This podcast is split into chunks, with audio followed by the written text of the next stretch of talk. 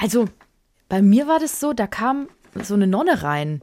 Ach, hör doch Wirklich. auf. Und du wusstest schon, jetzt wird's Verarschst du unangenehm. mich? Ja, nein, ich verarsche dich nicht. Wirklich, ist das das Bayern der 70er Jahre? Oh, der 70er vor allem. Schwein.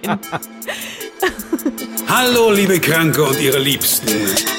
Doktorspiele, der Podcast. Willkommen in der neuen Folge. Sabrina Kemmer ist am Start. Ich bin Max Öl. Ihr könnt uns E-Mail drspiel.swr3.de. Es geht heute ums Thema Aufklärung und wir müssen natürlich erstmal aufklären, dass Sabrina nicht in den 70ern geboren ist, sondern Ende der 70er.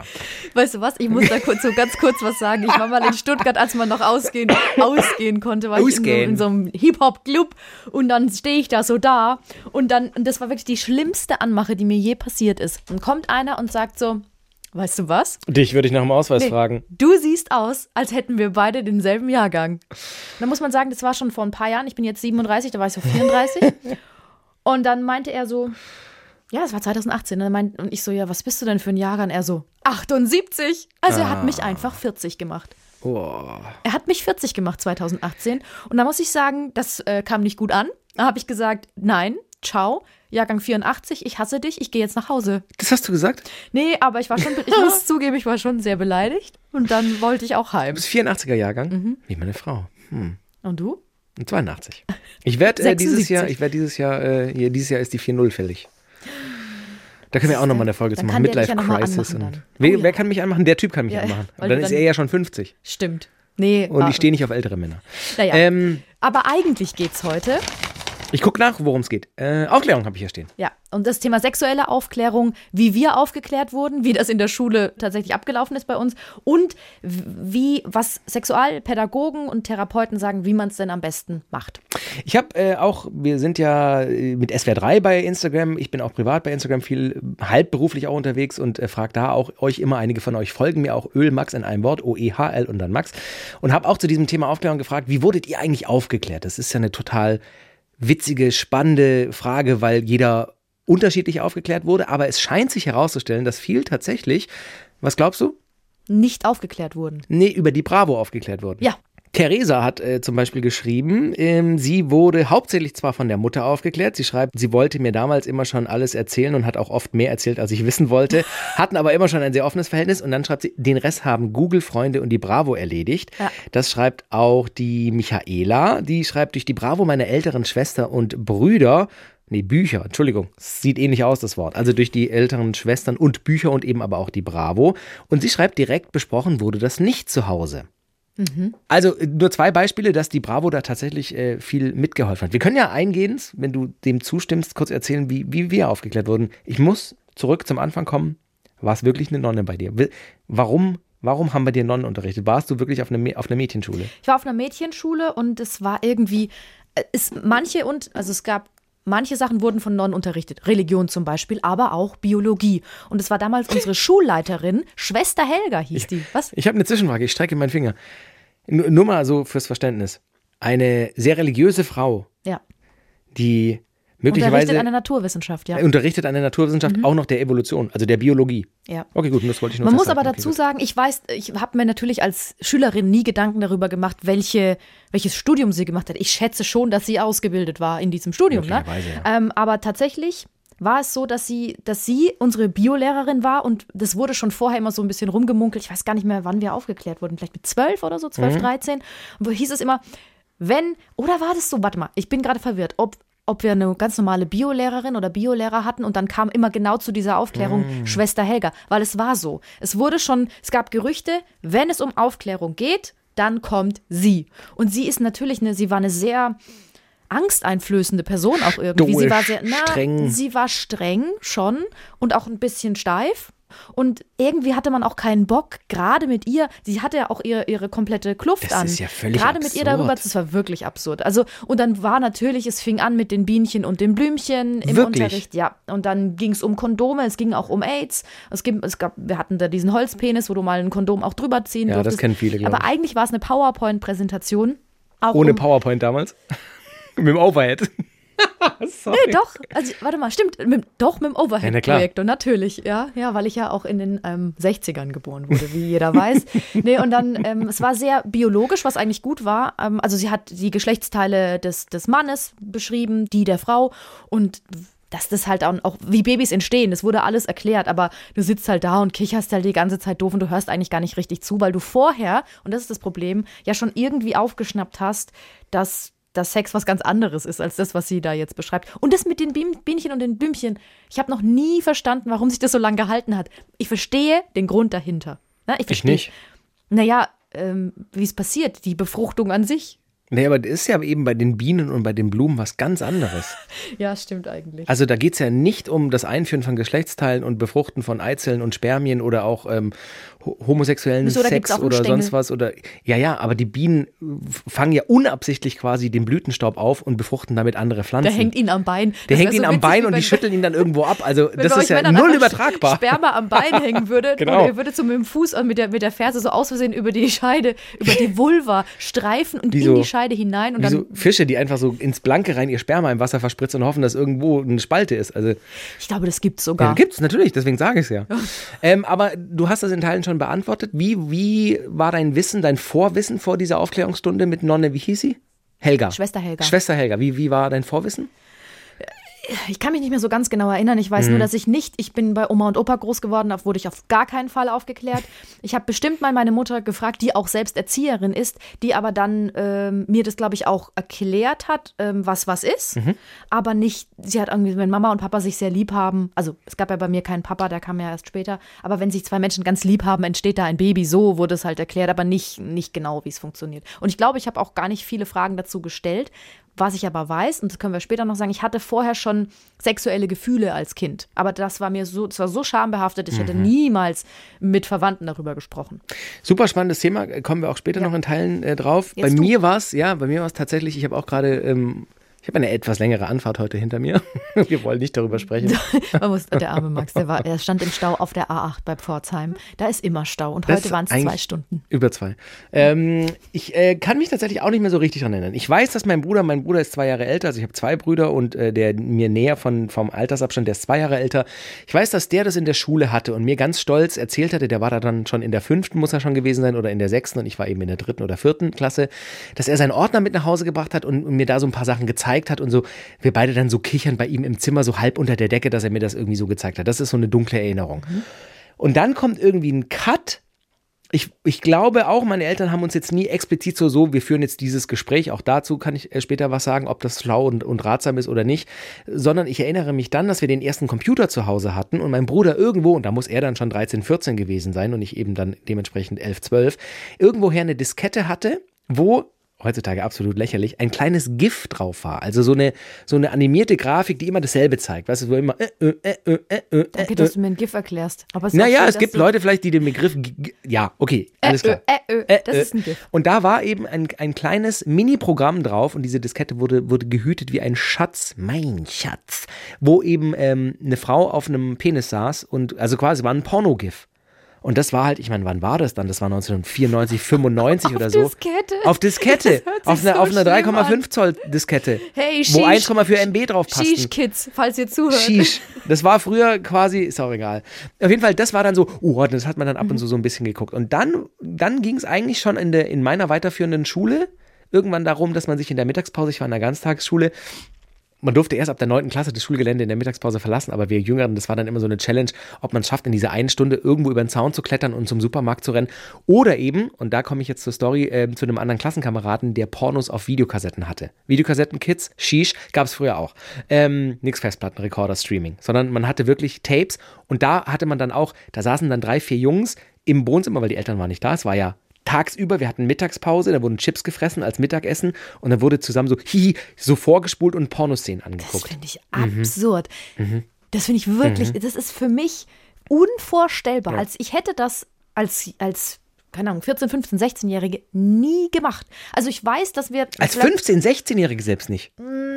Wie alt wart ihr denn damals? Naja, 13, Okay. 12, 13, Nee, 14. da, da auf gar keinen Fall. Und Wirklich? Ich, ich weiß, dass ich ein einziges Mal mit Freundinnen, das habe ich glaube ich schon mal erzählt, ein Porno angeguckt habe. Ich glaube, da waren wir schon 16, 17 und da ging es einfach nur drum, das war so ein Porno, wir wollten dann was über Squirten anschauen, weil das dann so ein Begriff war, den wir da eben so abspritzen, äh, weibliches Abspritzen und dann haben wir so ein Porno gefunden, das habe ich schon mal erzählt, wo Ja, eine ja. Frau Milch eingeführt wurde und den haben wir wirklich fassungslos angeguckt und dachten uns, warum Naja, wird das gemacht? Würde man sich heute noch Gibt denken. keinen Sinn. wahrscheinlich, Ich mag Kaba, jetzt nicht mehr so sehr. Ja.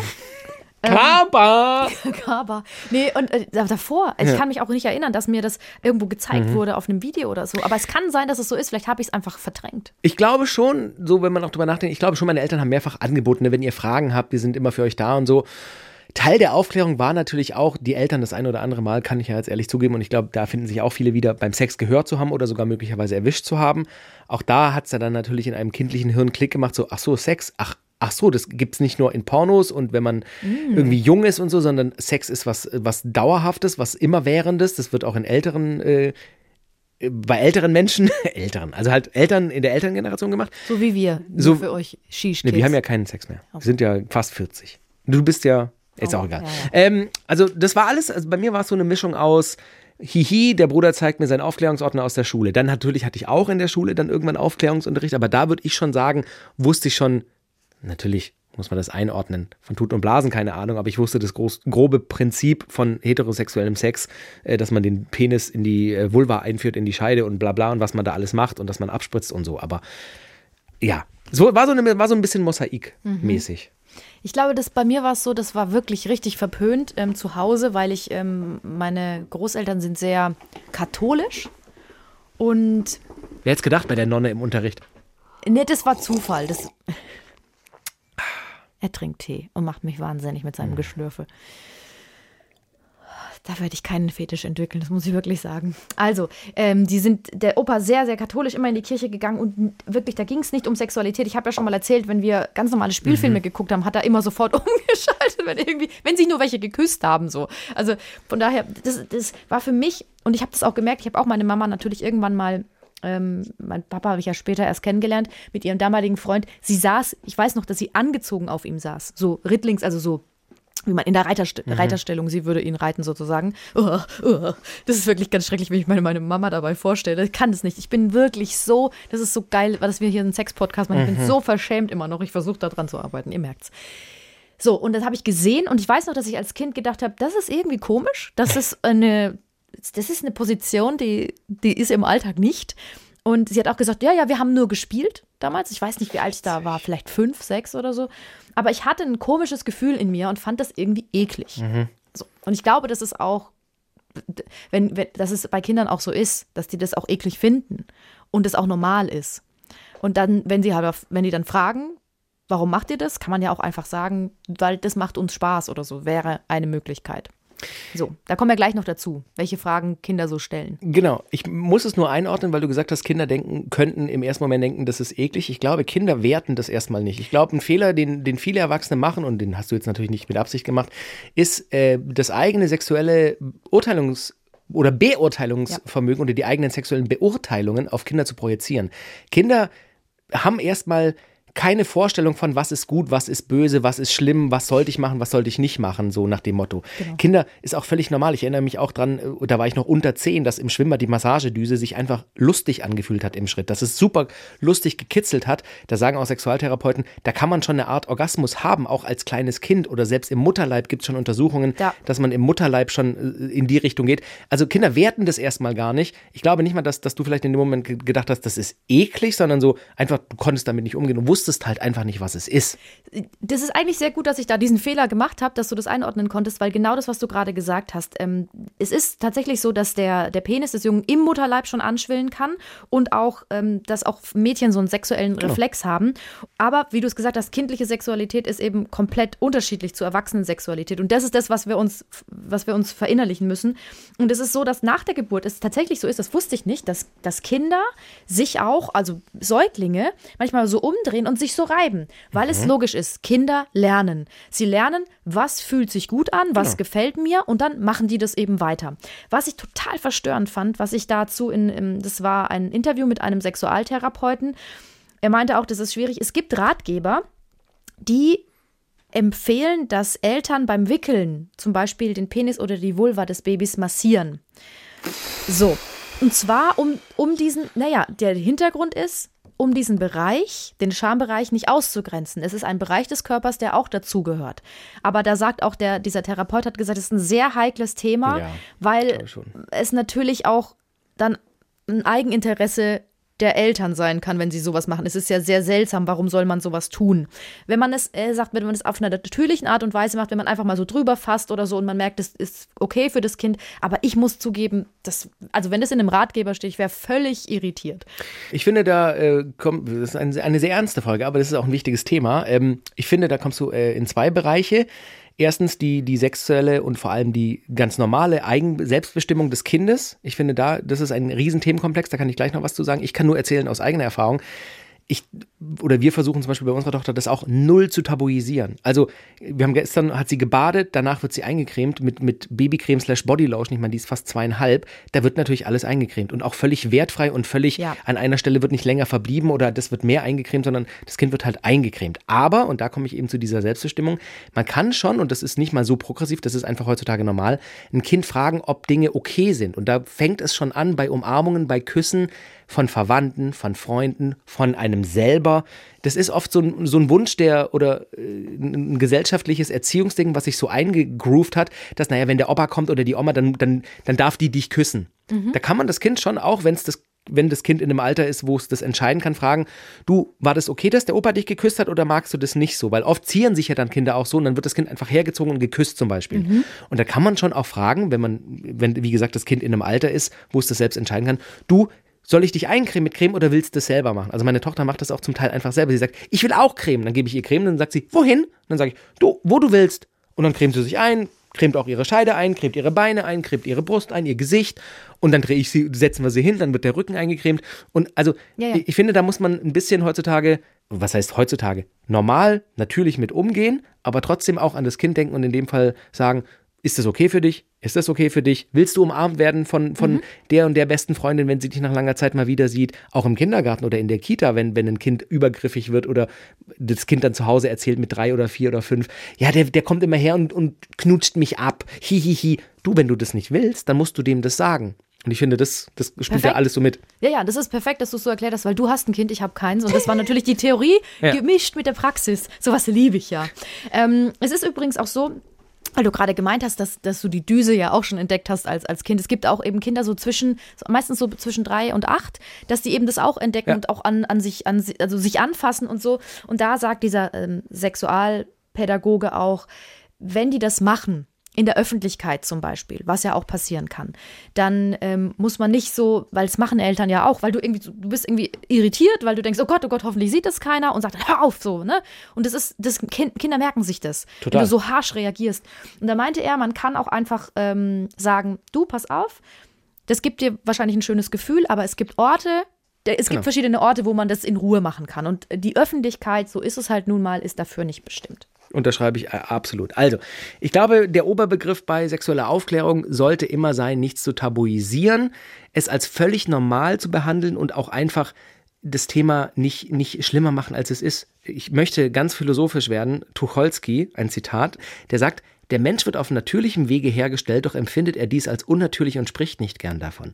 Selbst heute, wir haben das Jahr 2022, wird sexuelle Aufklärung über Sex sprechen, über äh, Gewohnheiten, über andere Lebensarten, über andere Sexualinteressen zu sprechen, immer noch in Teilen tabuisiert. Und es fängt schon tatsächlich bei der Aufklärung an. Es gibt heute noch Eltern, seien es Hetero-Eltern oder gleichgeschlechtliche Paare, die Kinder haben, wo es da wahrscheinlich weniger, um ganz ehrlich zu sein, ähm, wo es ein Tabu ist, mit Kindern über Aufklärung zu sprechen und, und das Ganze ähm, einmal vielleicht abzutun mit diesem großen, sagenumwogenen Gespräch und, und das ist es dann und dann den Rest, das wird es schon irgendwo äh, ähm, ähm, lernen. Und das ist eben genau falsch, weil Aufklärung besteht aus ganz vielen Teilen. Sabrina zieht schon die Augenbrauen hoch und zeigt auf einen Bildschirm, weil wir hatten schon mal äh, einen Gast in mehreren Folgen, die Frau Dr. Eigner, das ist eine Sexualtherapeutin aus München und die spricht super, die hat ganz viele coole Ansätze und die haben wir eben auch mal in einer der letzten Folgen, ihr müsst ein paar Folgen zurückspulen. Titel der Folge ist Squirten und Co. Hörerfragen und da hat sie nämlich über äh, Aufklärung, was Aufklärung macht, äh, gesprochen. Aufklärung ist auch nicht einmal im Biologieunterricht mit irgendeinem Film im Dunkeln erledigt, sondern das ist was, was immer, immer, immer wieder passiert. Die Kinder schnappen irgendwo ein Wort auf, Und dann kommen die damit daher von, keine Ahnung, ähm, Ficken, Schwul, ähm, Kondom oder sowas. Und das ist, sag ich Ihnen jetzt gleich mal, als Eltern unglaublich konfrontativ, weil sie es nicht schon erlebt haben, wenn Kinder mit dieser sexuellen Wucht daherkommen, mhm. derer sie sich ja nicht bewusst sind. Die kriegen, die schnappen da irgendwas auf und platzieren das dann, haben vielleicht schon unter Umständen mitgekriegt, dass die Erwachsenen dann Zuckungen kriegen und die Augenbrauen nach oben gehen. Genau, genau. diese Worte sagen. Die wissen ja noch nicht mehr, was sie da sagen. Und dann ist es ganz wichtig, diese Momente sind unglaublich wichtig für die Kinder. Wie gehen dann meine Eltern damit um, wenn ich so ein Wort platziere, wo Erwachsene eben zucken, weil ich es irgendwo aufgeschnappt habe?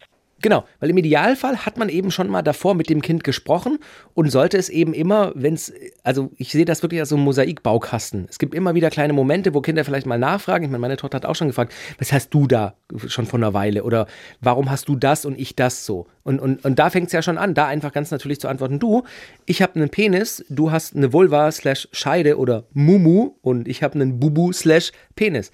Auch da übrigens der Hinweis, es ist äh, durchaus gut und ratsam, da verschiedene Begriffe ähm, oder zumindest nicht nur einen ähm, zu verwenden für die Geschlechtsteile bei Frau und Mann, ähm, weil damit, wenn dann zum Beispiel irgendwas sein sollte, äh, oft die Hilfe dann nicht ankommt. Wenn zum Beispiel ein Kind immer lernt, das heißt mein Döschen und dann in der Kita sagt sie, mein Döschen tut ganz arg weh, dann guckt die Erzieherin im Rucksack, weil sie denkt, die Tupperschüssel ist mhm. gemeint oder so. Also da schon auch mal sagen, und das haben wir zum Beispiel auch gemacht von Anfang an, zu sagen, das ist deine Scheide oder deine Mumu und bei mir ist es der Bubu oder der Penis oder ja, was weiß ich. Also da wird heute noch wirklich werden da Begriffe teilweise verwendet, wo du denkst, Leute, wo, wo lebt ihr denn? Das ist doch kein Pipi, Pipi-Mann oder so. Also, ja. Naja, Mumu und Bubu ist ja dann eh. Ja, gut, das stimmt schon. Das ich muss man schon sagen. Was eben auch, äh, was sie gerade ja auch angesprochen hat, wenn jetzt zum Beispiel, wenn, wenn Jungs oder Mädels nach Hause kommen und dann sagen so, äh, äh, Figen, Blasen und so und, und dann so rumkichern. Kinder wollen ja auch immer eine Reaktion. Die wissen, oh, das ist was Verbotenes. Das darf ich eigentlich nicht sagen, weil ich vielleicht in der Schule schon Ärger bekommen habe. Und dass man dann als, als Eltern einfach sagt so, okay, ihr habt diese Worte aufgeschnappt, wo war das denn? Einfach mal nachfragen, wo habt ihr die denn gehört? Und wisst ihr eigentlich, was das ist? Und oft ist es auch so, dass Kinder manchmal eine Frage stellen, aber dass wir als Erwachsene gar nicht so lange antworten müssen. Also wir müssen dann nicht alles erklären. Mhm. Wir müssen nicht von, von Anfang bis Ende erklären, was Blasen ist, weil Kinder auch eine ganz, ganz geringe Aufmerksamkeitsspanne haben. Also die stellen eine Frage, besonders wenn sie noch kleiner sind, und dann kannst du kurz darauf antworten, dann ist es für die okay. Und fein, das Kind spielt weiter. Genau. Easy. Und merkt sich im Idealfall. Genau. Oft ist es aber auch so, dass sie gar keine Antwort in, oder, oder gar keine Nachfrage in dem Moment wollen, aber man kann es später dann nochmal aufgreifen. Also wenn das Kind nach Hause kommt und sagt, Pipi, Mann macht Pipi. Und du denkst, holy shit, ich weiß auf einmal, dass ein Pipi Mann Pipi macht, okay. Dann in dem Moment lassen und ein paar Minuten später, du, du hast gerade gesagt, Pipi Mann macht Pipi. Wer hat denn das gesagt? Das hat der bla bla bla gesagt in der Kita. Und dann sagt man, ja, das ist richtig. Beim, beim Jungen ist es der Pipi Mann oder der Penis, der macht Pipi, so wie deine Scheide Pipi macht. Und dann ist gut. Also, ja, es ist ein, ein Bausteinkasten. Eine Sache, die für manche Eltern immer noch verstörend ist, ähm, sind Doktorspiele. So heißt ja unser Podcast auch. Wirklich? Und äh, Doktorspiele gehören ja auch eigentlich, also gehören auch zur sexuellen Aufklärung dazu, weil sich Kinder entdecken. Und das ähm, meistens ist es so, ich finde das lustig, im Fachjargon heißt es Dökterle. Hast du das gewusst? Nein. Dökterle, das habe ich ganz oft gelesen in verschiedenen Interviews mit Sexualtherapeuten. Klingt wie so eine Müsli-Marke aus Schwaben. Der Dökterle. Mmm, lecker, lecker, lecker, lecker, lecker, lecker. Dökterle. Mmm. Mit extra Rosinen. Bergsteiger-Dökterle. Mmm. Ist das eine Anlegung, Anlegung nee, an irgendwas? Das erfunden. Auf jeden Fall Doktorspiele. Meistens zwischen drei und sechs Jahren. Die meisten Kinder machen das. Sie entdecken sich. Und auch da hat Gabriele Eigner, die Sexualtherapeutin, mit der wir öfter sprechen, aus München, ähm, eine ganz klare Meinung zu. Es ist so normal und es ist so gut und es ist so wichtig. Das ist eine ganz normale äh, sexuelle Entwicklung. Da gehört im Kindesalter dazu, sich und andere körperlich und auch sexuell zu entdecken. Und es wäre schön, wenn die Kinder in, in einigen Kindergärten haben die Snuselecken. Das sind also Räume, wo die wirklich alleine sein dürfen, wo das Licht entspannt ist, wo eine angenehme, vertrauensvolle Atmosphäre ist. Ähm, da ist die Vereinbarung für die Kinder, dass keiner was mit dem anderen machen darf, was der andere nicht will und keine Gegenstände in Körperöffnungen stecken.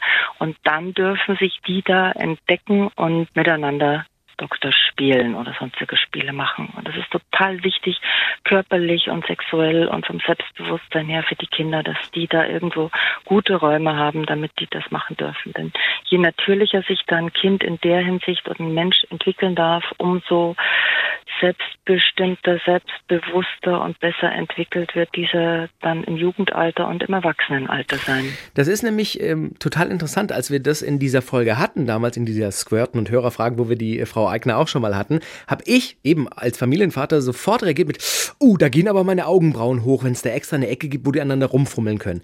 Das ist immer so dieser natürliche Trieb, sowas erstmal zu tabuisieren und zu sagen, oh Gott, Kinder, die miteinander rumfummeln. Die fummeln ja nicht miteinander rum, wie wir Erwachsene miteinander rumfummeln. Jeder, der mal als Kind Doktorspiele erlebt hat oder, oder praktiziert hat oder einfach sich mit einem Kumpel im Kindergarten mal die Dödels gegenseitig angeguckt hat, weiß ja, zurückblickend, im Idealfall, wenn er sich daran erinnert, ähm, dass das überhaupt nicht sexuell wertend war, sondern es war einfach nur, was hast du da, was hab ich da, was passiert, wenn ich hier ziehe, was passiert, wenn ich da zwick. Okay, gut ist und es ist es macht ja was mit dem Kind. Sobald das tabuisiert wird, wird jede sexuelle Erfahrung danach immer mitschwingend haben, hm, eigentlich darf ich das nicht machen. Eigentlich, da kam die Erzieherin dann und hat rumgemotzt. Ich habe einen Podcast gehört, da hat äh, eine der, der Hostinnen dann erzählt, ähm, dass sie das als Kind auch mal gemacht hat, irgendwie im Busch, in der Kita, im Garten, mit anderen Mädels äh, gegenseitig die, die Scheiden anzugucken. Und dann kam die Erzieherin und alle haben sich total ertappt gefühlt und haben gedacht, oh Gott, jetzt kriegen wir richtig Ärger. Und die Erzieherin hat, kam hin und hat gesagt, was macht ihr da? Okay, ihr macht es, aber es wird kein Stöckchen oder so irgendwo reingesteckt und nichts,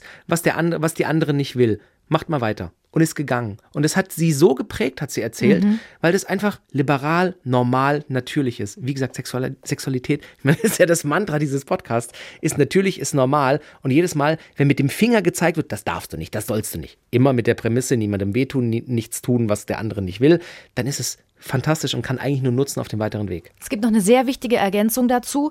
Es darf kein, es muss auf Augenhöhe passieren. Es darf kein großes Altersgefälle geben. Also ein Sechsjähriger und eine Dreijährige, die zusammen solche Erfahrungen machen im Kindergarten, das sollte nicht sein. Das sollte schon im besten Fall Gleichaltrige genau. sein oder sehr nah aneinander. Und wenn zum Beispiel, dann werden eben diese Regeln, wie du gesagt hast, auch festgelegt. Also nehmen wir mal an, einer sagt, darf ich mal mit dir zur Toilette gehen und darf ich zuschauen? Und dann kann das Kind entweder Nein sagen, dann muss es auch okay sein. Und es kann auch Ja sagen. Und wenn dann der oder die andere mitgeht und dann sagt das Kind aber nein, ich möchte es jetzt doch nicht, muss es auch okay sein. Genau. Also, dass man immer wieder, und auch da ist es nicht mit einmal getan, immer wieder sagen, wenn ihr das macht, es gibt Regeln. Sein, genau. Eine Sache noch, weil wir es davon hatten, dass Kinder ganz klar sagen sollen, was sie wollen und was sie nicht wollen, auch zu ihren Eltern. Umgekehrt geht es auch.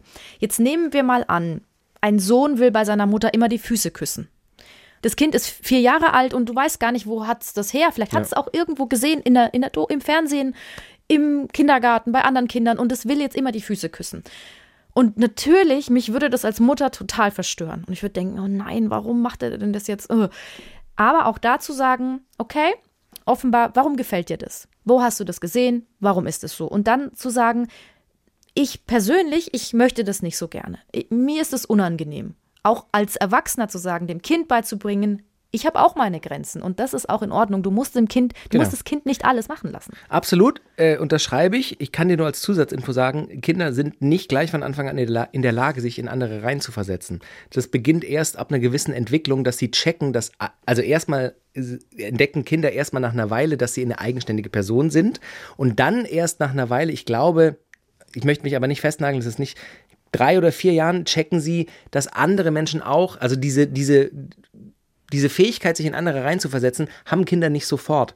Ich habe die Erfahrung gemacht, ich kann es meiner Tochter 14 Mal erklären, dass ich das nicht möchte, weil mir das nicht gefällt, wenn sie irgendwas macht. Mhm. Und in dem Fall ist es ein Glas auf den Boden schmeißen oder immer wieder den Duplostein gegen die Scheibe. Sag ich, du, das mag ich nicht, weil das macht die Scheibe kaputt. Bonk, macht sie es wieder. Aber sie will sich damit ausprobieren. Sie checkt nicht, dass mich das nervt. Insofern Mhm. Da muss man immer dann gucken, was funktioniert, aber grundsätzlich hast du vollkommen recht, es ist ein, eine Straße, die in beide Richtungen geht, dass man sagen kann, das möchtest du nicht, das möchte ich aber auch nicht. Absolut richtig. Was ich äh, zu diesem ganzen Themenkomplex auch noch sagen möchte, ist, dass dieses ganze Thema Aufklärung auch so ein bisschen, ich weiß, dass das kein angenehmes Thema ist. Es ist ja schon für viele in Beziehungen nicht einfach über Sexualität zu sprechen. Auch das haben wir ja immer wieder hier im Podcast. Sprecht miteinander, sprecht Dinge an, macht eure Partner auf Dinge aufmerksam in der richtigen Situation, wenn der oder die andere Lust und Zeit dazu hat und ihr beide dazu bereit seid. Umso schwieriger ist es ja auch noch mit Kindern darüber zu sprechen. Weil es einfach, es ist, es ist immer so ein bisschen ein komisches Gefühl, darüber zu sprechen. Wir beide haben den Vorteil, dass wir da nicht so die, die, die Scham haben. Ja, aber wir würden wahrscheinlich uns, ich würde mich auch eckig anstellen mit Genau, Kind, genau. so. Und ich, ich, ich habe auch schon zumindest Respekt vor der Situation, wo meine Tochter weitergehende Fragen stellt äh, oder weitere Kinder, die dann irgendwann vielleicht noch kommen. Aber der Vergleich mit den Süßigkeiten, den finde ich immer ganz fantastisch. Unsere Tochter zum Beispiel fordert keine Süßigkeiten, weil wir sie immer wieder haben probieren lassen. Wir haben es nicht tabuisiert. Und ich finde, so kann man es auch mit Sexualkunde und Aufklärung äh, halten. Wenn dieses Thema Du siehst äh, ein anderes Kind nackt, guck da nicht hin. Du fasst dir an den Pullermann, hör sofort auf damit.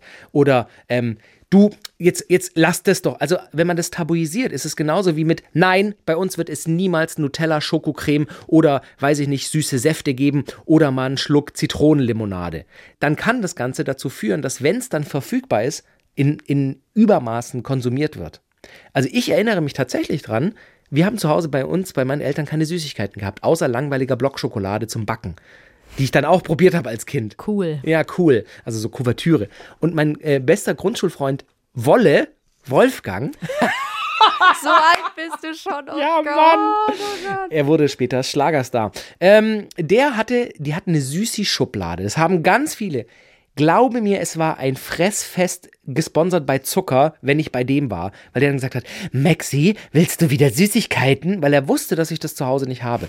Und ich sage natürlich nicht, dass Kinder, die zu Hause nicht aufgeklärt werden oder wo das komplett tabuisiert wird, dann sofort die Hose ausziehen und an sich rumspielen, wenn sie dann mal können im Wald alleine. Aber ich glaube schon, dass da ein Stückchen Wahrheit drinsteckt, dass wenn man das, ist ja bei vielen Themen so, wenn man das tabuisiert, wenn man das unter den Teppich kehrt, wenn man sagt, das ist was Böses, lass das, das ist nicht, norm das ist nicht normal, ist der schlimmste Satz, den du sagen kannst, dass wenn es dann dazu kommt, dass Kinder das weder einordnen, noch verstehen, noch positiv damit umgehen können. Und da sind wir dann auch wirklich schon im Bereich, sage ich ganz ehrlich, wenn es um sexuellen Missbrauch geht oder um psychologischen Missbrauch von Kindern oder Schutzbefohlenen. Ich glaube, ich würde jetzt mal in den Raum stellen, sexuell aufgeklärte, normal, äh, normal ist ein schwieriger Begriff heutzutage, aber du weißt, was ich meine. No- Normal aufgeklärte Kids, dass die möglicherweise sowas schneller erkennen oder zumindest verstehen, dass hier was schief läuft, wenn es dazu kommt, wie jemand, der das, der das nie richtig gelernt hat oder nie richtig beigebracht hat oder wo es auch nie behandelt wurde, das Thema. Ja, vor allem, weil sie, weil das mit diesem Charme ja so, so äh, extrem ist, dass sie dann auch denken, ich bin da schuld dran. Genau. Wieso hat er mich jetzt der oder die da angefasst? Bin ich schuld dran? Habe ich irgendwas falsch Ja. gemacht? Das erzähle ich natürlich auf gar keinen Fall Mama und Papa. Absolut. Weil sonst kriege ich ja Ärger. Genau, weil ich kriege ja. sonst auch immer Ärger, wenn ich im Schwimmbad mich an die Düse stelle. Genau. Zum Beispiel nur als Beispiel. Interessante Statistik tatsächlich, und es ist natürlich ein ganz komplexes Thema und vielleicht ist das auch wirklich auch mal Thema für eine Folge sexueller Missbrauch. Furchtbar, sind wir uns alle einig. Eine Statistik, die mich total verwundert hat, in den meisten Fällen ist es nicht, wie es immer porträtiert wird, der, der Mann mit dem Mantel, der, der am Kindergarten wartet und den keiner kennt und keiner fasst, sondern es sind Leute aus dem direkten Verwandten- und Bekanntenkreis, nämlich Leute, die ein Vertrauensverhältnis zu dem Kind haben das nur mal so als Info äh, dazu. Und wenn da dann eben auch die Information beim Kind nicht angekommen ist, was okay ist, was nicht okay ist, was, was geht, was nicht geht, dann ist das noch mal komplexer, weil so eine, so eine Person, dem das Kind vertraut, vielleicht dann auch noch mal das Kind mehr manipulieren kann und sagen, das ist schon in Ordnung, vertrau mir, wir kennen uns doch. Ist doch klar, dass das jetzt alles in Ordnung ist. Da wird es einem direkt so ganz Ja, klamm zumute. Ne? Ich habe da, mir ist noch was eingefallen, weil ich ja, wie gesagt, da, da sehr schambehaftet aufgewachsen bin. Noch eine Sache, ich glaube, da war ich vielleicht so 14, 13. Mm, Damals gab es noch so diese Chats online. Mm. Ist ja, hat ja angefangen dann da so mit dem Internet. Und ich weiß noch, dass wir So dann, alt bist du. Mhm. dass wir in so Chats waren und dann auch teilweise mit älteren Männern als junge Mhm. Mädchen gechattet haben und auch, auch ja, bestimmt sexuelle Dinge geschrieben haben, weil man wusste, das ist verboten. Und das Ja, darf genau. natürlich auf gar keinen Fall irgendwer erfahren. Und ich hätte das vielleicht auch gar nicht, ich habe mich danach auch immer ganz komisch gefühlt. Ich hätte das vielleicht auch gar nicht gemacht, wenn ich da, wenn ich da besser aufgeklärt gewesen wäre. Kann Ja? sein. Das, das, das meine ich ja. Es gibt ein Buch, das, das ähm, habe ich noch nicht gelesen, aber das will ich lesen nach dieser Folge. Das ist von einer Sexualpädagogin und Sonderschullehrerin, die heißt Katharina von der Garten. Die kommt aus Bonn und die hat das Buch geschrieben, Klär mich auf, 101 echte Kinderfragen rund um ein aufregendes mega. Thema. Ja. Die war in Grundschulen und die gibt auch, also gibt auch Sexualkundeunterricht in, in den Grundschulen und die Kinder konnten alles fragen. Und das fand ich so spannend und Sie ist in einem Interview gefragt worden, welche Frage sie am allermeisten irritiert hat. Und dann meinte sie, ein Kind hat gefragt, wenn Sexualität so schön ist und wenn Erwachsene das so gerne machen, warum dürfen wir Kinder das dann nicht? Und dann war es natürlich schwierig. Was, was, was sagst du dem Kind dann? Und sie meinte eben, dass Erwachsenensex nichts für Kinder ist, weil Kinder sowas nicht machen und die meisten Kinder das auch nicht wollen, weil das hatten wir ja vorhin schon. Sexualität bei Kindern ist rausfinden, vielleicht gute Gefühle haben, aber das Verlangen, also dieses Lust, Lust ist was empfinden, Erwachsenes. genau. Das haben Kinder nicht. Und dann hat sie eben, hat sie, hat sie das Kind gefragt, wie findest du es denn zum Beispiel, wenn deine Eltern sich ganz leidenschaftlich mit der Zunge küssen? Und das Kind meinte, i. Und dann sagte sie, siehste, weil das, das ist noch nicht so, ihr seid noch nicht so weit. Und deswegen, Cool. und das fand ich irgendwie voll, äh, voll schön zu lesen. Ich habe auch eine ähm, Buchempfehlung immer wieder gelesen. Äh, Das Buch heißt äh, Sex ist wie Brokkoli, nur anders. Das ist auch sehr gut anscheinend. Das ist auch von einem äh, Sexualpsychologen. Und ich habe ja, wie gesagt, auch meine Instagram-Community gefragt. Und da hat äh, Diana geschrieben, sehr nett Diana, ähm, hat sie geschrieben, sie ist nämlich äh, Grundschullehrerin. Und sie schreibt, habe das Thema öfters in der Grundschule unterrichtet und es war immer sehr lustig und ein Stück weit erschreckend, wie viel Dritt- und Viertklässler so aus dem Alltag mitnehmen. Viele Eltern trauen sich nicht offen, mit ihren Kindern darüber zu reden. Sie schreibt weiter, für unseren kleinen Sohn hatten wir auch zwei ganz tolle Bücher, um eine Schwangerschaft zu erklären. Er hat schon mit zwei Jahren verstanden, dass Babys nicht vom Storch gebracht werden. Immer wenn ihn was interessiert hat, haben wir ihm alles erklärt. Man sollte nicht unbedingt ein großes Gespräch führen, sondern immer situationsgebunden direkt Fragen beantworten. Ich glaube, dann kann es auch nicht unangenehm werden. Und es kommt nicht zu Missverständnissen, die Kinder mit sich tragen. Und sie schreibt weiter, und da wird es jetzt süß lustig. Mein kleiner Sohn hat es dann auch so weit geblickt, dass er damals selber nachschauen wollte, wo das Baby effektiv rauskommt und warum es noch nicht auf dem Weg ist, weil er ja nicht mehr warten wollte, bis sie selber rauskommt. Es war dann auch nur etwas befremdlich, den Kopf eines Zweijährigen zwischen den Beinen zu haben. Gut, dass die Kleine eine Woche später da war. So hat er da jeden Tag, Moment mal, hallo, in die Höhle Also klopfen, reingerufen. kommst du jetzt? Ähm, Weil wir es gerade von Unterricht Ja, hatten. sorry. Das ist auch spannend, weil ähm, äh, diese Psychologin von der Garten ja auch in die Schulen geht und da wurde sie gefragt, ob sie ähm, Jungs und Mädels trennt in dem Unterricht. Und dann hat sie gesagt, nein, auf Warum gar keinen auch? Fall. Weil die eben, es ist wichtig, dass Mädchen und Jungs voneinander lernen können. Dass Jungs zum Beispiel auch mal einen Tampon in der Hand haben, eine Binde, dass sie wissen, was ist ein Menstruationsbecher, wie funktioniert Menstruation. Natürlich geht es da auch um gewisse, eine gewisse Altersklasse. Ne? Und dass die Mädchen auch wissen, wenn Jungs zum Beispiel morgens mit einer feuchten Pyjamahose aufwachen, dass sie dann vielleicht einen Samenerguss nachts hatten und davon gar nichts wussten. Und echt, das hat so lange bei mir gedauert, bis ich, bis ich überhaupt verstanden habe, wie das funktioniert bei Männern oder bei Jungs. Also ewig. Und das, ey, Gott, man hätte so viel, es wäre so viel schöner gewesen. jetzt ist so viel Stress und Stress sparen können, schlaflose Nächte. Ja, so schambehaftet halt. Und was ich bei ihr auch noch spannend fand, ganz viele Fragen, die Kinder haben, drehen sich um Tiere, weil Mhm. Kinder lieben Tiere und die fragen dann natürlich, wie machen das die Tiere? Und sie meinte, man kann anhand von Tieren unglaublich viel Super erklären. erklären. Bärenmütter sind zum Beispiel alleinerziehend. so, das fand ich total spannend. Oder Da fällt mir das Beispiel äh, der Kühe ein, wenn man zum Beispiel äh, mit dem Kind unterwegs ist und äh, zwei Kühe, also die eine, der Bulle begattet die Kuh, dann eben nicht sagen, die üben für einen Zirkus, sondern die haben, die, die mögen sich sehr, die wollen vielleicht ein Baby zusammen haben, das machen die gerade. Dafür üben die. Zum Beispiel. Die üben vor allem. Oder Trauerschwäne zum Beispiel, die haben Regenbogenfamilien, also so Patchwork-Familien. Also dann, oder dass zwei Väter sich zum Beispiel kümmern und so. Also das ist total spannend. Oder auch ähm, Webervögel haben Wohngemeinschaften. Also Kommunen.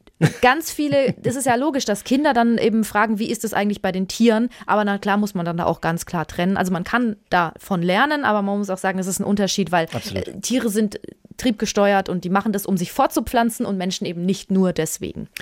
Ich glaube, abschließend können wir zusammenfassen, wie ganz oft bei unseren Folgen oder bei, bei den Themen, die wir behandeln, versucht, soweit es geht, damit natürlich umzugehen. Natürlich hat jeder ein eigenes Charme- und Wertegefühl und kann nicht über alles so frei und, und ungezwungen sprechen, ähm, wie das vielleicht bei anderen oder in anderen Familien so ist. Aber versucht, ein, ein offenes Herz zu haben, wenn eure Kids, wenn ihr Kids habt, auf euch zukommen und euch Fragen stellen dann müsst ihr die nicht vielleicht gleich beantworten, aber dann nehmt euch die Zeit und nehmt euch die, die, die Gelegenheit, äh, Dinge zu erklären und Dinge äh, klar zu machen den Kids. Es kann auf lange Sicht eurer Familie und vor allem euren Kindern nutzen und vielleicht auch nicht immer so Angst davor zu haben, wenn man weiß ja, die Schulen informieren ja. Genau. Jetzt kommt jemand externes und die wird informieren über Sex und Sexualität in der Schule, im Unterricht. Und es gibt Eltern, die sagen so, weil es gibt dann auch Elternsprechabende davor, dann werden die Eltern informiert und die sagen, ich möchte mein Kind da abmelden. Ja, aber es ist ein, ist ein Unterricht wie Mathe oder Bio. Du kannst das Kind da nicht rausnehmen. Boah, und, ich und Eltern, muss mich, glaube ich, auf Elternabenden, wo das zum Gespräch kommt und wo deine Eltern so reagieren, muss ich mich zurückhalten. Es gibt aber, naja, es gibt auch sehr religiöse Eltern, die das vielleicht dann nicht Das wollen. ist So. schön und, für und, sie, ja. ja. und aber vielleicht, dass man auch sagt, so, hey, das ist ein, ein gutes Umfeld. Das sind Klassenkameraden, das Kind kennt diese, kennt die. Lehrer, Ja. kennt die, die Schüler und das holt es sich irgendwann, wenn ihr das Sowieso. verbietet. Mhm. Wenn das Kind da nicht ist und es da auf einem guten Wege lernt, wird es das irgendwie anders Absolut. lernen und anders Dann- kompensieren. Ja. Dann wird es sich in der Mittagspause wahrscheinlich rausschleichen und Pornos schauen. Was auch, ähm, ja, wahrscheinlich, also ziemlich sicher sogar, wie du. Bis Moment du, es gecheckt hast. Ich habe voll lange gebraucht. äh, es gibt ähm, die, die, ähm, die Bundeszentrale für gesundheitliche Aufklärung, hat da super Broschüren, die sind kostenlos. Online ganz viel. Online könnt ihr die anschauen, die könnt ihr auch äh, im Gesundheitsamt oft abholen und so und einfach mal mit dem Kind durchgehen. Also es ist alles möglich. Und was ich auch super spannend fand, Eltern denken ja, sehr progressive Eltern, ich werde mein Kind aufklären. Ich mache das, das ist meine Aufgabe und ich will das. Vielleicht sich auch bewusst machen, es funktioniert nicht so. Dein Kind ist wahrscheinlich schon vorher aufgeklärt. Am besten ist einfach drauf zu reagieren, in, den- in der guten Art Genau. drauf zu reagieren und das ähm, ganz normal zu besprechen in der Familie und nicht dieses, diesen Sonderstatus für sich rauszuheben. Du bist der einzige Mensch, der es aufklären wird, weil das passiert das ganze Leben lang. Ich möchte mit einem Zitat von Nicola diese, diese Folge beenden. Nicola hat auch auf meine äh, Instagram-Story, wo ich gefragt habe, wie wurdet ihr eigentlich aufgeklärt, äh, reagiert. Und Nicolas Vater, mit dem würde ich gerne mal ein Bier trinken, weil er hat äh, Folgendes mit ihr gemacht damals. Sie schreibt, mein Vater hat sich ein Kondom über den Kopf gezogen, mit der Nase aufgeblasen und mir danach gesagt, dass ich einem Kerl niemals glauben soll, wenn er sagt, sein Penis wäre zu groß für ein Kondom. Hat funktioniert, seitdem bestehe ich darauf, ein Kondom zu nutzen. Oh, wie gut. Oder? Wie lässig eigentlich so. Das ist sehr schön. Also klar, wahrscheinlich schämt man sich im ersten Moment fremd, wenn der Vater sowas Ja, macht. natürlich. Auf der Abi-Feier. ähm, aber äh, ja, es hat offensichtlich funktioniert. Ich finde das schön. Im ich finde, mit, mit. Humor und Offenheit kann man vielem äh, begegnen. Also Humor in. Ich muss es nicht erklären. Ihr könnt es einordnen. So, ähm, wir sind fertig mit dem Thema sexuelle Aufklärung. Wenn ihr dazu noch Anregungen habt, dann einfach eine Mail Fragen. schreiben. Fragen zum Beispiel auch, ja, vielleicht können wir die dann auch direkt weitergeben, wenn ihr gerade in der Familie da so Probleme habt. Gerne. kann ja sein. Doktorspiele.swr3.de. Als Abschluss hatte ich ja letzte Folge Ah, stimmt, da steht doch noch was aus. versprochen, dass ich noch, aber ich weiß jetzt gar nicht, ob es so spannend ist, weil diese Folge jetzt, soll ich auf, auf die nächste Folge verschieben? Nee, jetzt musst du schon sagen. Ich möchte ja auch wissen. Nein. was war's nochmal? Nee, pass auf, wir machen es so. Ich verschieb's, ich verschieb's auf die nächste Folge und dann sage ich's. Es dann ist- fängst- fangen wir aber damit dann an. fangen wir damit an. Das Witzigste daran ist, das ist gar nicht so spektakulär. Was war nochmal die Frage oder was war das Ding? Das ist eine, eine Sache, die ich habe eine unangenehme Angewohnheit entwickelt. Wow, das ist ein Teaser, wie man nennt. Wir beenden die Folge wie immer oder hast du, willst du. Ich möchte es diesmal mh, Warte, nicht machen. ich möchte es machen. Sicher? Du hast mich soweit. Nee, guck mal, das war so eine ernste Folge. Ja, das stimmt. Dann wir verabschieden uns ganz normal. Danke, dass ihr dabei wart. Wie gesagt, Fragen, wir sind immer erreichbar, drspiele.swr3.de und äh, wünschen euch eine tolle Woche. Und seid im Kopf offen für alles.